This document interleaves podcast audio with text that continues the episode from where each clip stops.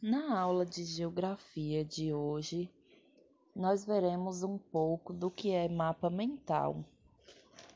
Ele também é chamado de mapa da mente. O mapa mental é uma ferramenta de gestão de informações.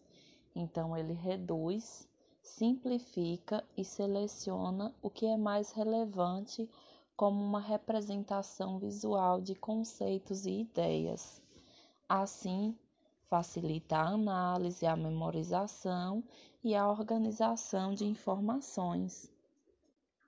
Se utilizando de representações, imagens que as pessoas têm dos lugares que são conhecidos ou não.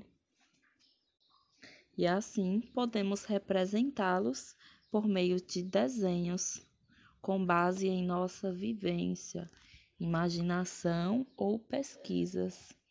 Então, se nós conhecemos um lugar, nós podemos representar este lugar através de um desenho. Isso se chama fazer uma representação ou um mapa mental. Agora nós temos algumas questões para serem respondidas das imagens que podemos observar na página 24 e 25 do nosso livro didático.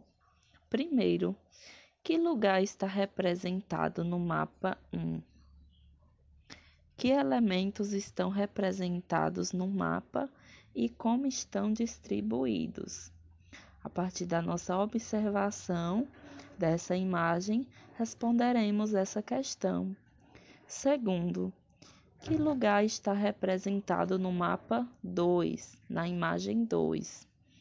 Que elementos estão representados no mapa e como estão distribuídos?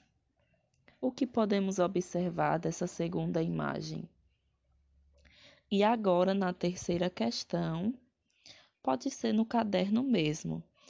Você vai elaborar um mapa mental do trajeto de sua casa até a escola, destacando os elementos da paisagem que chamam a sua atenção.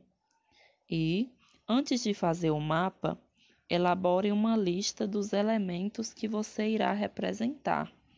Portanto, se tiver uma casa ou prédios, árvores, coloque isso na sua lista. E para ajudá-lo nessa tarefa, Pense que uma pessoa que mora em outro lugar deve olhar o mapa feito por você e identificar os elementos que compõem a paisagem e como estão organizadas. Então, pode mostrar a outras pessoas que moram próximo ou não. Boa atividade! Não se esqueçam de enviá-los as fotos.